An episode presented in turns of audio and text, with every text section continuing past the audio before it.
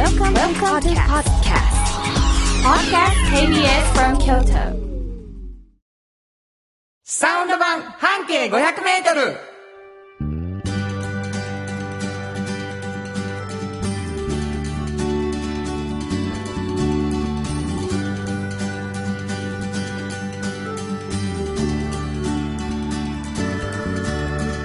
こんにちはマガジン半径 500m 編集長の炎上真子です。サウンドロゴクリエイターの原田博之です。11月30日になりました。最後の日。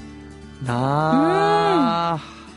11月が行くよ。ねもうクリスマス。え、そうですよ。はい。うん。もう正月。早い。もうバレンタインです。そうですね。はい。いやーもうびっくりする。バレンタインに僕お芝居をね、うん。やるのであね。、今回はバレンタインにかかってるんですか？そうです、12月、ね。あ、じゃあ2月のね、14日の周辺ですわ。うん、なんかクリスマスイブとかバレンタインとか結構カップルに大事な時によう当て込まはんね。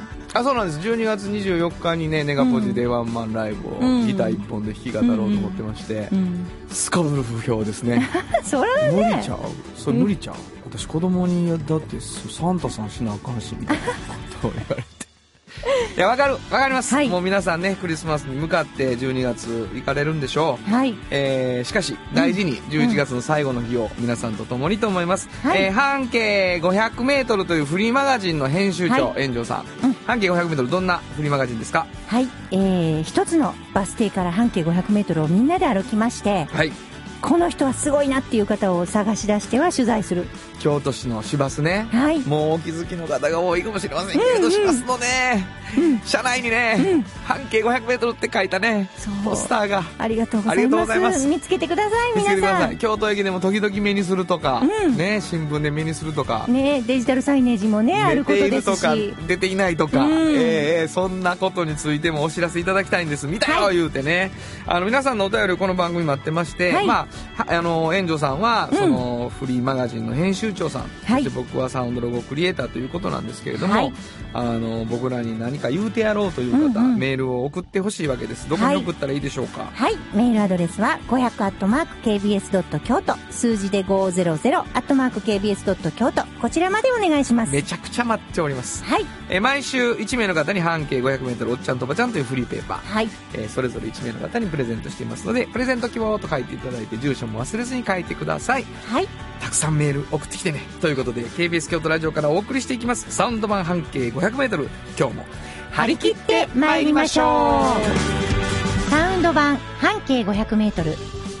この番組は、山陽火星、トヨタカローラ京都、土山印刷、村田機械、フラットエージェンシー、藤高コーポレーション、京都電機、MT 警備、日清電機の提供で心を込めてお送りします。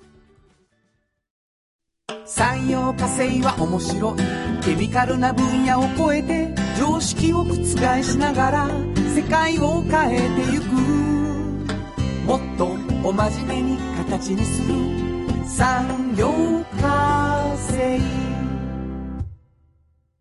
賃貸を通して楽しい暮らしを提供するフラットエージェンシー。京都と京都を訪れる人とが出会うプラットフォームでありたい。今日も京都の街づくりを応援するフラットエージェンシー。村テックを知ってますか？人を助けるからくり機械がパートナー。安心と誇りを持って働いてゆける会社です。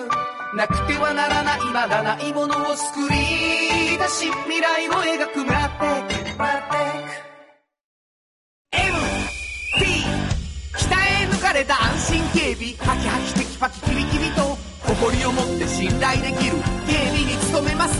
感動のあるセキュリティサービスも提供する。株式会社 MT 新庫編集長の今日の半径500メートル。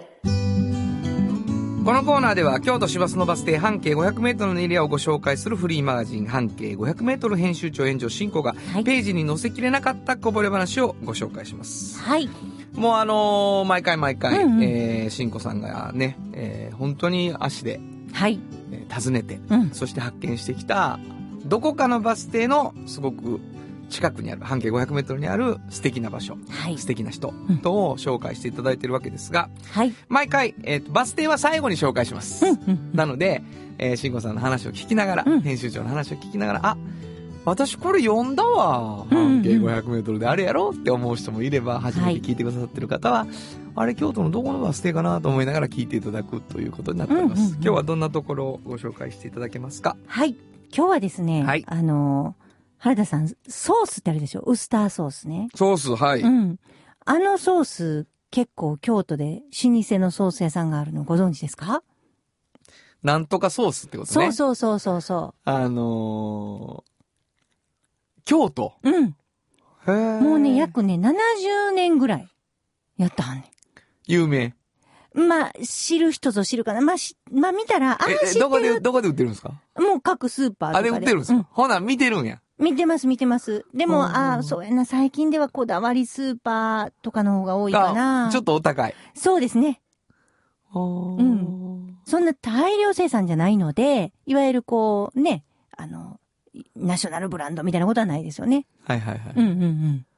あの、あれやんな。デミグラスソースとかじゃなくて、そうなんかウスターソースウスターソースの、そなんとかソースっていう商品名ってことやろ？う。そうなんです、そうなんです。悔しいわ。ね教えてください。これね、あの、ツバメソースっていうお、ツバメ。会社があるんですよ。どんな、どんなマークですか？ツバメのマーク。へえ。本当。に。で、あの、結構可愛らしい、ちっちゃいのから大きいのまであるんですけど、はいこれね、あの、京都でほら、洋食屋さんって多いでしょ？はいはいはいはい。あれ、洋食屋さんのこう、あの、椅子座ったらね、席に座ったら、ここにソースとか、あの、お塩とか置いてあるじゃないですか。えっ、と、彼女の右側の端を指しています。はい。ここに言われても。なんかある、あるでしょ、端っこの方に置い。てあるじゃないですか。テーブルのね。そうそう、備えのサイドに。付けてある。そうそうそう。で、そういう時の中身も、ツバメソースであることが多いんです。多いの？多いんです。ツバメソースの容器に入ってないけど。そう、そう。そういうふうに、あの、有名洋食店に収めたりもしてはりうんます。なるほど。うん。それカンカンみたいな大きいので収めはねそうんそう、そういう時は。はいはい。そういう時はね。うん。で、つばめソーこのソース屋さん、まあ、1930年からやったはんやけス。ど。私、ソースの中身って、まあ見せてもらったんですよ。こんなん入れてんやでっていうのを。お野菜いっぱいやっ野菜もやけど、まず香辛料。た。あ、そうなんやんな。もうすごいですよ。あ、そあのね、創業当初は薬局に全部買いに行ってたんやって。香辛料になるものって、漢方薬的なもんがう。多いから。薬局にしか売ってへんから。昔は。昔は。だからもうそれもクミンとかいっぱいあるじゃないですか。はいはいああいうもんが、もういっぱいあって。で、ここのはちょっとスパイシーなんですよ。え、もうちょ、ええな。そうでしょ？で、うんこれが、まあ野菜とそういう香辛料で、出汁を取るんですけど、はいはい。朝の6時半から毎日始まるんですよ。うん出汁取りから。ソース作りの。うんで、その人、まあまあ背高いんですよ。この勝田さんっていう方ね。背高いけど、その人がもうすっぽり入ってしまうぐらいでっかいでっかい鍋がはいはい。あって、そこの出汁作りから始まる。毎朝？毎朝。そんな量を毎日作んや？ん。そうですよ。ほんで出荷する。で、また作る。へえ。で、あ、の、お好み焼きソースとか、焼きそばソースとか、いろいろ他のソースも作ってるので、ウスター以外になウスター以外に。うん。でも、ツバメソースが有名なのはウスターで有名なの。ウスターで有名なしかも洋食に使われてる。そうそうそうそう。で、この、あの、ソースなんですけれども、ビフテキソースっていう名前ついてるんですよ。え、ウスターやのに？そうそうそうそうで、ビフテキソースって聞いたらおうん。ビフテキにかけると思うでしょ？はいはい。違うんです、これ。ちゃうの？うん。なんでビフテキソースっていうかっていうと、うん。ビフテキっていうような、まあ、食事で言うと最高級。ね。ソースの最高級っていうのを表したいから、うん。ビフテキソースっていう名前をつけたあ。それはもう、だから、トロソースでもいいねんな。そうそうそうそうそう。でも、でも、ちょっと、お父さん分かりにくいですって私は言いました。だよな。ビフ的に合うみたいに思われませんかと。うん。で、合わへんこともないけど、一番合うのは、冷やしたトマトって言われて嘘やろほんまに。すごいな。毎朝かけて食べてるって。自分がな。うん。ちょっと待ってくれ。はい何にも場所のヒントがないわ。ごめんなさい。何にも無理や。これはもう知ってな無理や。そうですちょよね。っと中間地点で聞くわ。えーっとね、ものすごい南。なんで？南。ええよ、ええよ、うんいい、いいんじゃないの？いいものすごい南。ものすごい南です。えー、どれぐらい行こうかな？えっと、市バスが通ってなあかんねんもん絶対絶対。な絶対京都市のもう一番南なんや。うんそんなことない。市バスは市を越えて行きよる。だから、今日、そこまで南でもない。あの、ものすごい南なんやけど、そんな、そこまでじゃないですよ。もうみんなほんま、慣れてな。今日初めて聞いたし、ほんまごめん。ヒントでも何でもないわ。なんで？炎上進行を知る会や、これ。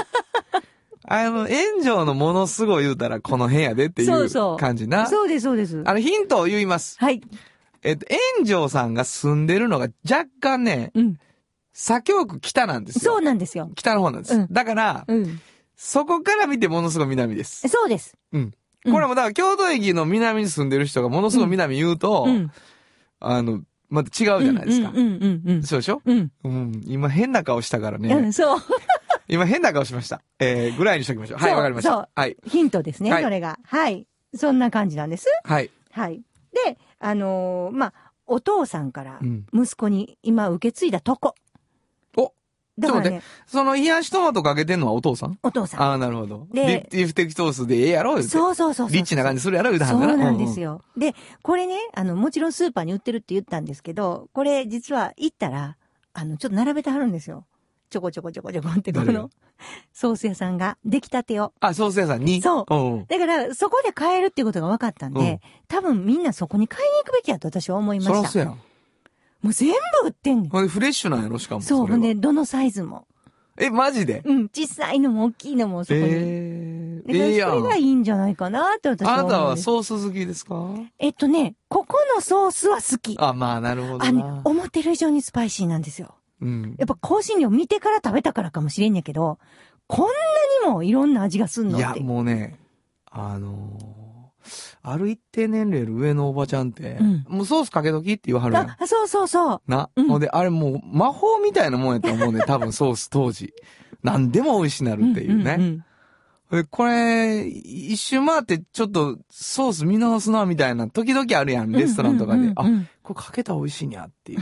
で、ちょっと悔しいやろ？うん出てきたもんにソース来たら味全部それなる気がするから。そうそうそうそう。うん。でもね、香辛料と聞くとちょっとかけたくなるね。もうここの私がほんま一番好きなのは焼きそばソースなんですよ。なんで、なんで、なんでビフテキソースの紹介したそうなんやけど、うん私はもう焼きそばソースの虜になりましたね。あ、そこの。えーめっちゃ美味しい、焼きそばにかけたら。わかった。ツバメソースな。うんちょっと気にしていただいて、ツバメソース、はいスーパーでも売ってるかもしれなないんだけれども、買いに行けます。はいなんとそのバス停から半径500メートルにあるというわけでございます。どこですか？場所。はい。えー、十条武田街道です。割と南でしょ？南やんけ。そうそうそ うん、そらそんな顔するわ。う。そうでしょ？十条武田街道ね。はいなんて、え、あの、ツバメソースって検索したら場所わかります？すぐ出てきますで、そこに買いに行けんのね。はい、ソースいけますいけます。わかりました。はいそんなことでございまして、新語編集長の今日の半径500メートル、今日は京都市バス、十条武田街道停留所の半径500メートルからでした。サウンド版半径500メートル。今日の一曲。はい。ここで今日の一曲でございます。うんうんなんとですね、うちのエンジニア。うん実家にツバメソースありましたわ。あ、そんな言い方やった。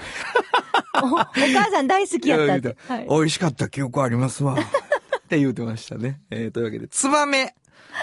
はいツバメっていう曲な、いろいろ考えたんですけどね、うんうんうんもうすぐ出てきます。これでいきましょう。エポさんで、唇ヌードを咲かせます。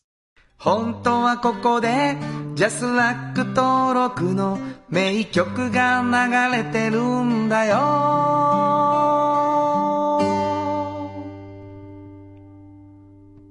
ちゅうわけで懐かしいね。はい進行が、うん口紅を最初につけたのはいくつぐらいですか？いくつかな？大学じゃないですか？あ、本当、高校時代つけずに、うん、全然つけずにぶりっに。子にしてたのに。うん、あのー、疎かったんでしょうね、その辺にね。なんでやねん。ものすごい、多分。あ、そうですか。うんえー体育会女子やったんですね。そうそうそうわかりまはいし、た。はい。エポ、えーお送りしました。唇ヌード、咲かせますでした。じっと支えて未来を開き京都で100年超えました。大きな電気を使える電気に変えてお役立ち。お役立ち。みんなの暮らしをつなぐのだ。日清電気京都に広がる出会いのバカローラ京都で乗り継ぐ思い。つなげるつながる助け合う。一緒に京都を応援します。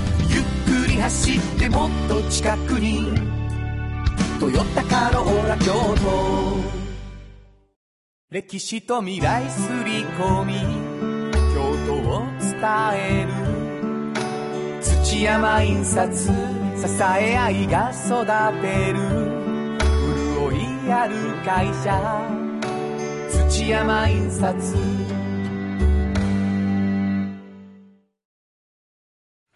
原田博之の音楽機構。このコーナーは私炎上真子が独断と偏見で原田さんの曲を皆さんにお届けするコーナーです。ありがとうございます。はいあの、まあ、あの、独断と偏見で選んでいただくということが多いんですけれども、はいえー、まあ、月に1回は新曲を書きたいとうんうんいうことでね、できたんですね。できました。はいあのー、10月の16日、あ、11月の16日に、えー、あの、僕、同志社高校っていうところで、はいはいあのー先生をしてるんですけど、うんうん食卓講師でね、うんうんで、そこで一緒に働いてる子が結婚ししたんです。同僚が。そうなんです。はいはいはいあのー、体育助手といううんうんうん。体育の助手をしてる子が結婚する。ええで、あのー人前式をね、うん。人前式をうん。やりたいから、詩式をしてくれませんか僕、牧師じゃないので僕うん。うは。ん。うん。人前やったらやってあげるよって言って、はいはい。えしてあの、披露宴で歌を作ってもらえませんかあ作りました。すごい。エピソードを聞いて。そうです。あの、うんカップル読んでね、夫婦うん。うん。で、すごい、その、もう随分古い付き合いなので、そうんの、その、だからし、神父とはい。一緒に仕事してるんですけど、なるほど、なるほどプ。ロポーズをなかなかしてくれないということも聞いていましたので。これ評判ですもんね。あの、原田さんのそのウェディングソングオリジナルの。私あの、多数いろんな方からね、はい。あの、ものすごいやっぱ自分たち二人のもんじゃないですか。で、その二人がもうえらい喜んで、はい。やっぱもう忘れられない思い出の曲として何回も、あの、聴き続けるっていうことは聞いてまあす。ありがとうございます。はいえーそうなるといいなと思います、はい。若干慣れ初めソングになりました。切れなかった糸という曲を、えー今日はやってみたいと思います。じゃあ聴いてください。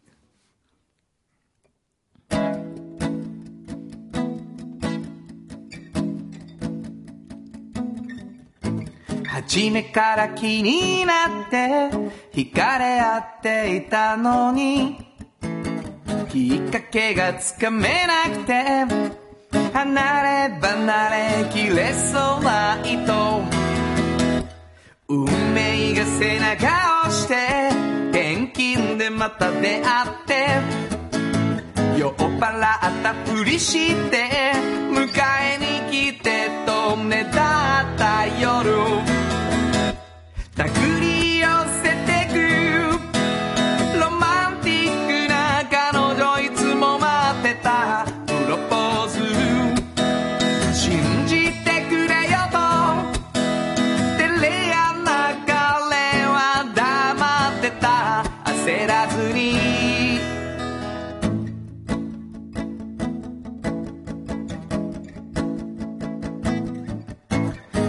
葉が欲しくなって待ちきれず喧嘩して届かない思いだって諦めそう切れそうな糸。甘えたいだけなら一緒には歩めない。疑ってみるけど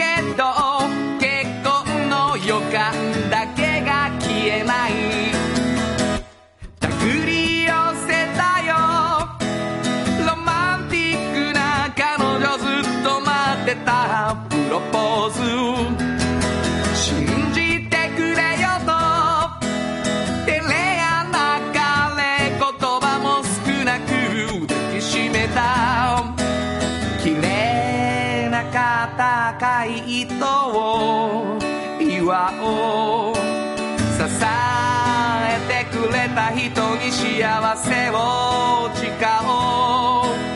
ありがとうお互いの家族に。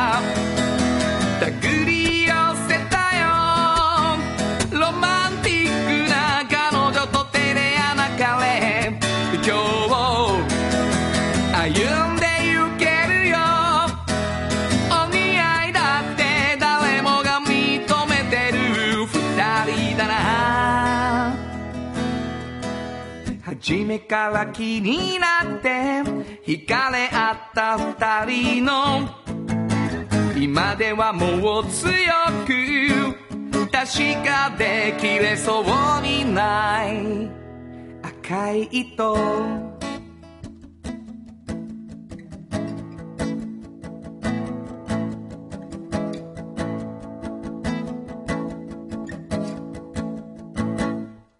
どうもありがとうございました。拍手をいただいてすいません。そんなことでいや、ね。さぞかし喜ばはるでしょうね。ありがとうございます。自分たちのね、オリジナルな。な、やっぱり自分の、あのーこれさ、できてさ、うん音源を送ってさ、うん。なその、聞いたんやって、うんうん。職場で。昼ご飯、インスタントラーメン食べながらヘッドホンで。もう、ポロポロ泣いてしまって。いやほんではすめっちゃ恥ずかしかったですって言うとったけど、いろいろその結婚できひんかもって思った日のことを思ったって言ってくれてましたね。そうですえか。ーというわけで、そんなこともやっております。はいえーというわけで、えー今日の音楽機構は、あー切れなかった糸という新曲の生演奏でした。どうもありがとう。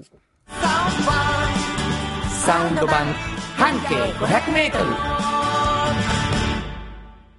ル。もうね、ラジオドラマも、はいじゅ10回、9回目9回目なんです。えっ、と、11月の最終回、うん最終回ですから今日が。はい。あのー一月の最後は、うん。ちょっとあることが決まってまして、はい。有薬局に関するエピソード。ああ、そうかそうか。うん。前回エピソード1っていうのがね、うんうんうん10月の終わりに。はい。今回エピソード2。はい。えー、先週みんなでドライブして海釣りや言うとったもんそうでした。ね。まあ釣りしながらみたいなはいはい。感じ。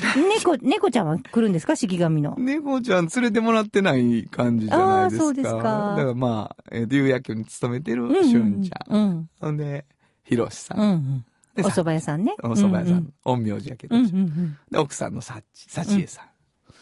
みんなではい。やっております。はい。そんなんでいいかな？はい。大丈夫かな？いい感じじゃないですか？はい、わかりました。それでは今週も、どうぞ。お楽しみください。有薬局半径500メートル物語ここは京都市内にある小さな蕎麦屋長寿庵。そこでは、ひろしと幸恵夫婦が仲睦まじく店を営んでいました。しかし、ひろしには、幸恵に言えない秘密が二つあったのです。一つは、彼が陰陽師という裏の顔を持っていること。そしてもう一つは、学生時代、ヤンキーを束ねていたことなのです。そこへ、俊というヒロシの甥っ子が釉薬局へ就職し、東京から越してきました。そこから二人の平穏だった日々が変わっていく、かもしれないのです。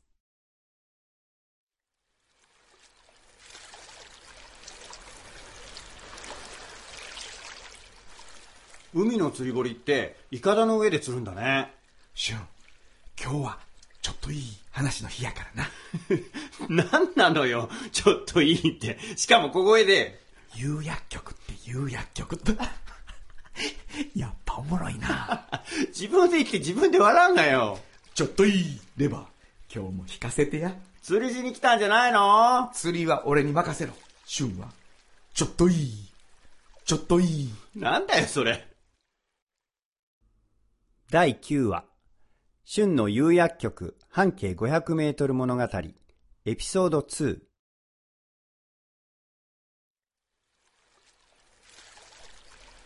やっぱり海は気持ちいいよね。そうだねあれ広島さんは？もう向こうで釣り始めてるわよ。早っ。私たちも釣りましょう。そうだね。いい天気でよかったね。仕事はどない？有薬局？そう。相変わらず楽しくやってるよ。シュン引いてるやろはよ、あげええー、わ、わ、わ、わ、わ、わ、ほんとだ。えー、何これ何これおー、ラッキーやな。傘ごとアジが釣れたがな。二つもすごいな。ちゃんと見とかなあかんやろ。ほなな。一度で二度美味しいってことやね。そういえばさ、薬も一方化ってのがあるんだよね。なんやのそれ？アジゲット何種類かの薬を一度に飲まなきゃいけない患者さんがいるでしょその一度に飲む分をまとめて一袋に入れちゃうんだよ。へえ。お年寄りの方とか手が不自由な人ってさ、一つ一つ薬取り出すのって大変でしょ？そやね。あれこれ飲んだっけ？飲んでなかったっけって言うのもありそうやもんね。そうそう。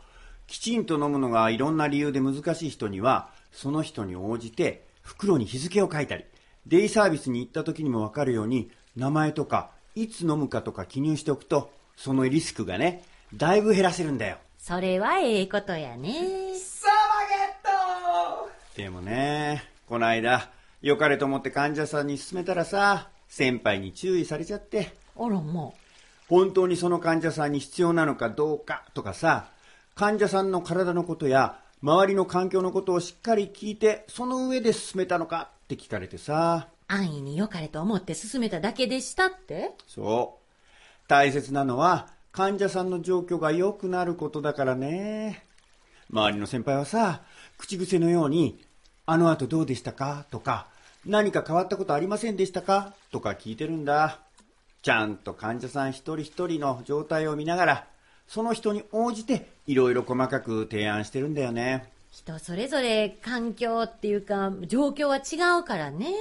先輩たちはそれを丁寧に記録して経過を見たり、必要な時には家族やケアマネージャーさんに状況をお伝えしたりしてるんだよね。僕はまだまだだよ。また来たサバゲットでも、まあ、いい職場やないの？有薬局って。そういういい先輩の背中見てたら、すぐにしゅんちゃんもいい薬剤師さんになれるよ。そうだね。いい職場だと思うよ、有薬局は。やってるこっちは必死だけど。アジ3匹ゲット頑張れ、社会人1年生。はい、頑張ります。二人とも、糸引いてるやろ。はよ、あげ本当だ。ほんまや。これ、なかなか重いよ。こっちも重いわ。え、これ何？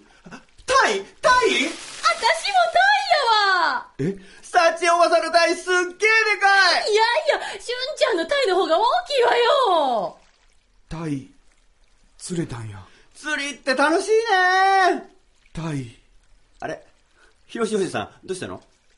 タイ、心が痛い。まあまあ、ひろしさんもいっぱい釣れたんでしょ？うん。よかったじゃない。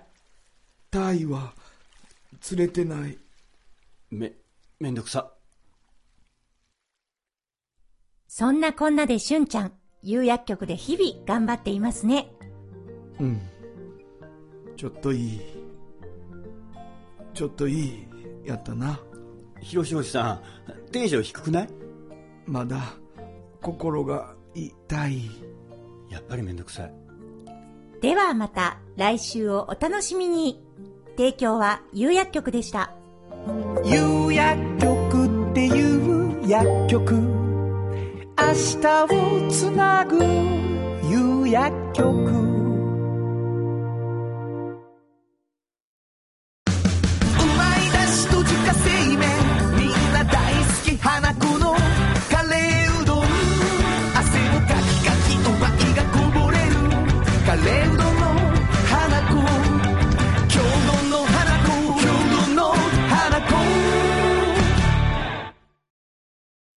賃貸を通して楽しい暮らしを提供するフラットエージェンシー。京都と京都を訪れる人とが出会うプラットフォームでありたい。今日も京都の街づくりを応援するフラットエージェンシー。地元資本地元密着地元還元。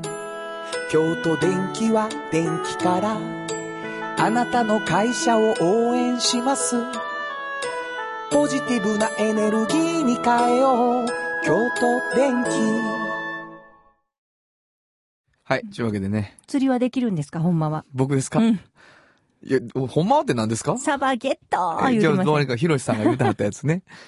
やったことない、ほとんど釣り。うんうんうんうんもう全然ないですわ。た。うん、もうそう、後ろでね、聞こえてましたけど。それヒロシさんがね。はいはい。えー、というわけでございまして、あの、しんこさんがね、皆さんにお願いがあるらしくて、そうそうひろしさん、うんしゅんちゃん、うん。そしてそば湯、うんそばがき、うんそしてさちえさんの、皆さんが、なんとなく思い描いている似顔絵大募集。こんな人らちゃうかっていうね。身長の感じとかね。はい。はいはい。なんか、顔の形とか。形とかうん、髪型とかね。髪型はパーミーななのかどうかとか、そういうとこですね。。はい。えー、お待ちしております。大募集です。大募集でございます。えー、次のコーナーに行きましょう。おっちゃんとおばちゃん。このコーナーでは仕事の見え方が少し変わるフリーマガジン、おっちゃんとおばちゃんの中から毎日仕事が楽しくてたまらないという熱い人、またその予備軍の人々をご紹介します。はい。まあ、あのーね、大学生とか、えー若い人たちがうんどんな大人になるか、うん。どんな60代とか50代を目指すかみたいなことのヒントになればいいということで、はいはい。えーまあ、園長さんがうん出しているフリーマガジン、おっちゃんとおばちゃん、はいえーその中で、すごい素敵やったり、まあ、こぼれ話がある人を紹介してもらってるんですけど、今日はどんな方を紹介していただいてますか、今日はですね、あのーすっごい可愛い女の子。可愛い女の子。うん。まあだから、おばちゃん予備軍。まだまだおばちゃんじゃないんですけど、彼女は。ほんまに可愛い女の子で、あのータクシーの運転手をしてるんですよ。お、英語ペラペラで。お、で、彼女はね、あのー大学時代英文科なんですよ。うん。で、カナダに留学もしてた。お、で、どうしてもやっぱり、英語を活かす職業に就きたかったんですよね。なるほど。で、いろいろ回ってて、最初はね、ホテルかなと思ったんですって。なんかコンシェルジュとかいるでしょ？そうですね。で、まあいろいろと見に行ったりとか聞いたりしてたら、でもそこまでね、頻繁に喋らへん感じやったんですって。コンシェルジュは。うんああ、なるほど。うん、まあ他のお客さんもいっぱいあるしね。そうですよね。で、コンシェルジュがある時、その、外国人のお客さんが来られた時に、そのタクシーの、あの、ドライバーに電話でね、あの、明日こんなとこ行きたい言うたはって、まあフランス人の人なんやけど、はいはいはい。こういうとこ回りたい言うてはるんですけど、できますかみたいなことを言ってはんのを聞いて、これタクシーの運転手さんって、一日連れて、そうですよねう。ん、回るじゃないですか。ホテルに呼ばれてきて。で結構今観光すごいでしょ？そうやな。業界的にね。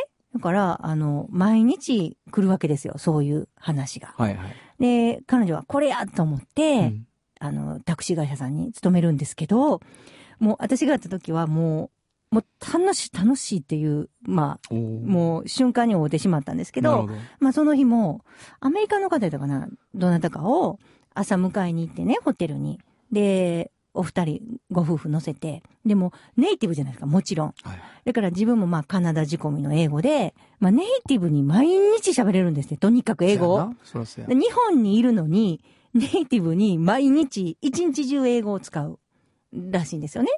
で、えーどこ行きたい、ここ行きたいも、もう人によって様々。なるほど。もう神社仏閣行きたいという人もいれば、市場とか、ちょっと全然違うそういう繁華街に行きたいという人もいれば、なんか博物館行きたいとか、いろいろあるんですってなるほどねで。それに応じて、コースもね、選んであげるんですって。どんな道通って行きたいですか？とかう、んうん。お昼はだいたい一緒に食べるんですって。ええうん。ね、だからこう、楽しくこう、お昼のランチタイムも一緒に食事をする。なるほど。で、戻ってきて最後夕方、バイバイって言うまで一緒なんですけど、これがね、もう彼女はもう自分の転職やと。うん。もう日本にいてこんなに英語を使える職業があると思わなかったと。毎日毎日。はいはいはい。で、また彼女はプラスして車の運転が好きなんですよ。そうやろな。うん。そうじゃないと無理やも。うんんうんうん。だからそこはものすごいラッキーって言ってました。そうやね。いや、でもまあ、その、なんていうの？車好き、まあ観光うん案内するってことは、うん多分街のこともうん。説明するのも嫌いじゃないんやろうあ、し。もちろんもちろん。ねだからもうすごいね、その、いろんなことを、あの、休みの日に勉強しに行くんです。私も知らなかったんですよ。タクシーって、タクシーの業界って、国立博物館とか夜、無料で入れたりするんですよ。勉強するためになるほどね、だからそういうの全部行って、あの、勉強しておかないと、今何がやってるとか、わからないんですよねどこでやってはんの？あ、タクシー会社さんですか、うん八坂自動車さん。八坂さんで。うんへで、ーこれから多分こういうニーズすごい増えてきてそ、らそうやろ。勤務体系がすごい気に入ってました、彼女は。なんかね、自分でまあ、月、あの、週休2日かける、こう、4、4週間で4とかあるじゃないですか。それを、あの、好きなとこで入れられるんですって。なるほどだから、ね。彼女は2日行って1日休みっていうのが大好きなんですって。消消防署や んか。そうなんですか。だから、2日行って1日休みっていうので組んでるんです、とか言って言ってはったから、なんかその辺も自分には融通が利くと。なんとなくタクシーの運転手さんって、あの、おじさんがやりそうでしょ？そうやな。でも彼女はもうイメージ全然変わったって言ってました。なるほど、なるほど。まあでもそのコンシェルジュが、その、外国人のうん。ニーズに応えてもらえますかって電話してんのを見たときうんにさ、うんうんそっち側や私っていう風にピンとくるっていうことが全てやわね。そうやね。だからそれピンと来てる理由は車好きなことも自分で分かってるし、あれ、はいはいはい。タクシーの運転手もあるかも、みたいになそう、そうそう。バチって来はったんやろうなっていう英語気はす使えるから。だから今、彼女も引っ張りだこなんですよ。そらそうやろ。もうほんま足りないみたいですよ。彼女みたいな職業う。んそうか。まあ女の子で若くて可愛い子だったらまた嬉しいしな。またいいですよね。そうや。気分も乗り。りますね。どんどん、でも、あの、上手にならはるから、また違う魅力になっていくやろうからうんうんうんうんね。楽しみですね。そうですね。おばちゃんになっても、はい。有名な京都を案内する。そうそうそうタク。シーの運転手でいてほしい。絶対なれはると思う。あそうですかうん。うん、わかりました。本日のおっちゃんとおばちゃんご紹介したのは、はい。八坂自動車の山崎夏子さんでした。FM94.9MHz。AM1143kHz で KBS 京都ラジオからお送りしています。今日のもう一曲。はい。ここでもう一曲なんですけど、もうタクシーでね、うーんと、いろいろ考えたんですけどね、はい。ちょっと懐かしい、うんかっこいいのにしました。はい。ブラ、This is a law。本当はここで、ジャスラック登録の名曲が流れてるんだよ。久しぶりに聞くとね、うん。めっちゃかっこいいというね。まあ、ブリティッシュロックで、オアシス派、ブラー派みたいなね。もう大騒ぎでございましたから。はいはいはい出てきた時はね。はい。えー今日のもう一曲、ブラーで This is a Low をご紹介しました。ムラテックを知ってますか？人を助けるからくり機械がパートナー安心と誇りを持って働いてゆける会社です。なくてはならないまだないものを作り出し未来を描く。ムラテックムラテック MT 鍛え抜かれた安心警備。ハキハキテキパキキビキビと誇りを持って信頼できる。警備に努めます。感動のあるセキュリティサービスも提供する。株式会社 MT 歴史と未来すり込み京都を伝える。土山印刷支え合いが育てる。潤いある会社土山印刷じっと支えて未来を開き京都で100年超えました。大きな電気を使える。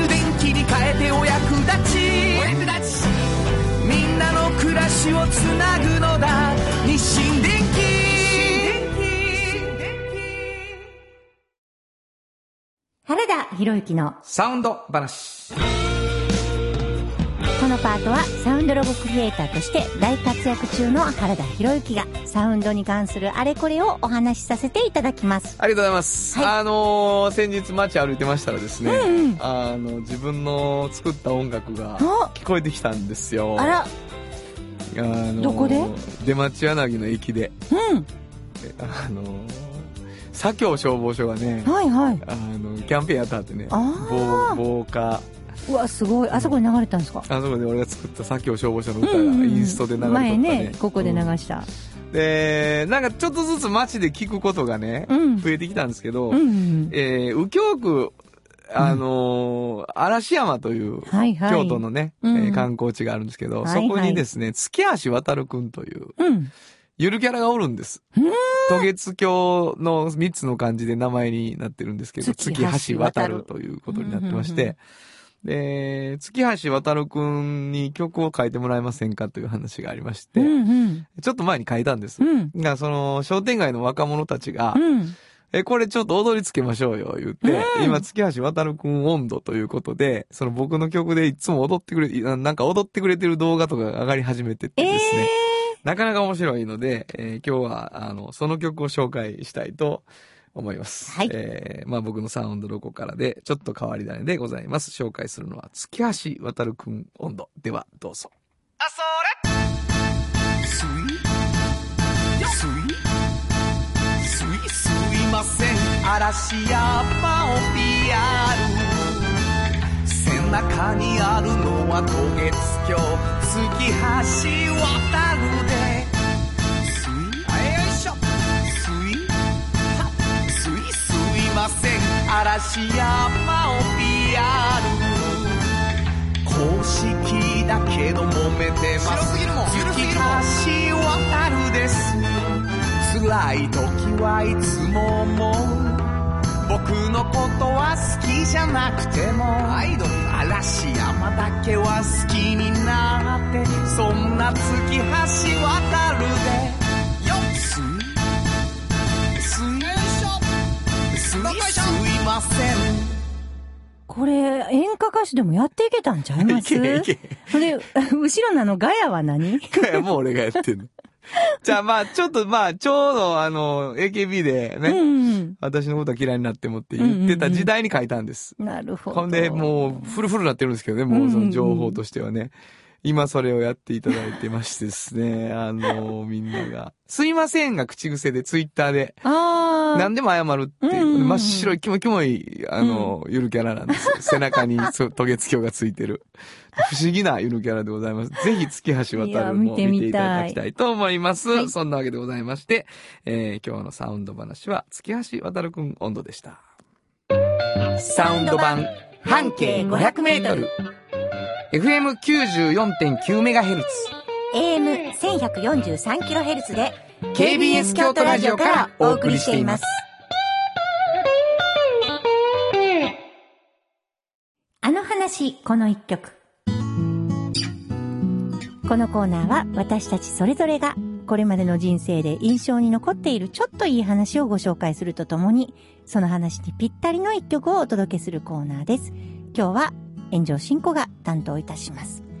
えっと、11月のね、7日と10日に、あの、二人パール兄弟ですね。あの、ここにも来ていただきました。えー、久保田春夫さん、それから佐伯健三さん。この二人のユニットのライブを行ったんです。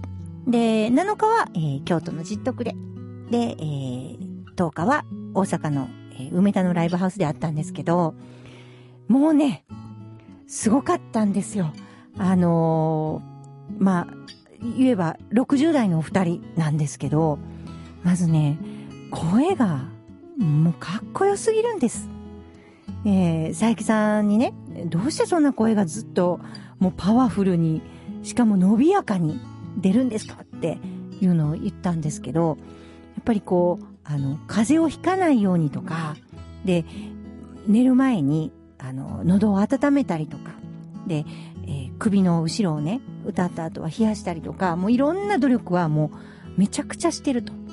で、えー、久保田さんのもう本当にいぶし銀的な、あのーギターもかっこよくて、久保田さんにもお聞きしたんですけど、やっぱ年を経るに従って、弾き方も変わるし、で、あの、その時の感情移入の仕方もすごい変わるっておっしゃってたんですね。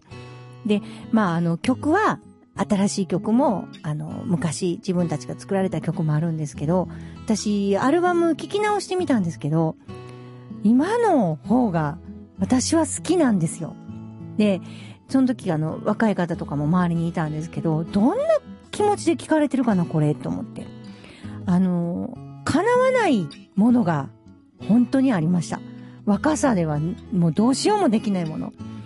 だから、あの、年月を経て、同じことずっとして、あの、一つのスキルが、もう自分に、もう宿っていたものが、ものすごい成長して、今もう頂点みたいな。もしかしたら来年が頂点かもしれないですけど、まだまだ先があるかもしれないですけど、そういうのを、こう目の当たりにした感じで、こう自分がこれから年を取っていくときに、あんな風になれるだろうかっていう、もうすごいこう、プレッシャーも感じたし、期待も、ワクワク感もありましたね。まあ、かっこいい。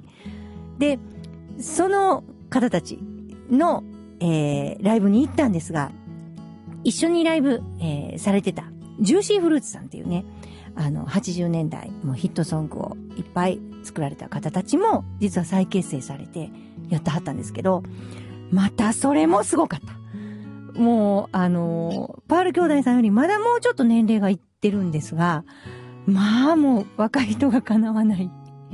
もう感動と、もう、なんやろ、パワフルさと、うまさと、もう実力見せつけられたみたいな感じで。まあ、だからこう、かっこいい大人に出会うと、また自分も頑張ろうなっていうふうにすごい思いますね。なので、ちょっとあの、最近出されたパール兄弟さんのディレイというアルバムから、えー、昔作られた曲なんですが、えー、この曲をお届けしたいと思います。青いキングダム。本当はここでジャスラック登録の名曲が流れてるんだよ。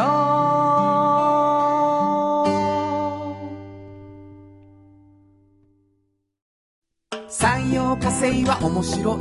ケミカルな分野を超えて常識を覆しながら世界を変えてゆく。もっとお真面目に形にする。産業化成京都に広がる出会いの場カローラ京都で乗り継ぐ思いつなげるつながる助け合う一緒に京都を応援します。ゆっくり走ってもっと近くに「トヨタカローラ京都」地元資本地元密着地元還元。京都電気は電気からあなたの会社を応援します。ポジティブなエネルギーに変えよう。京都電気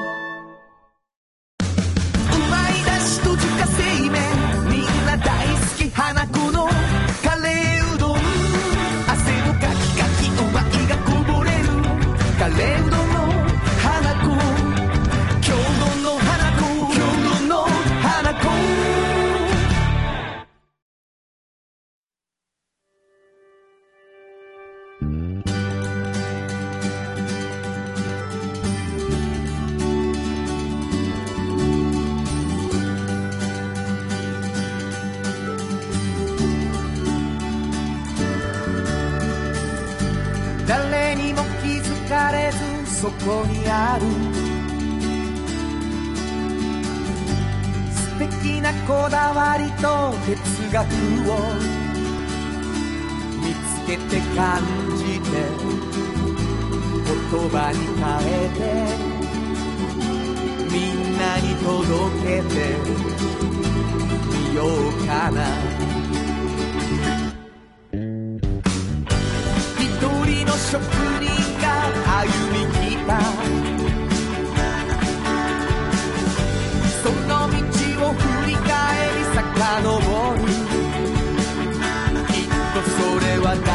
が未来を描く道しるべにだってなるだろう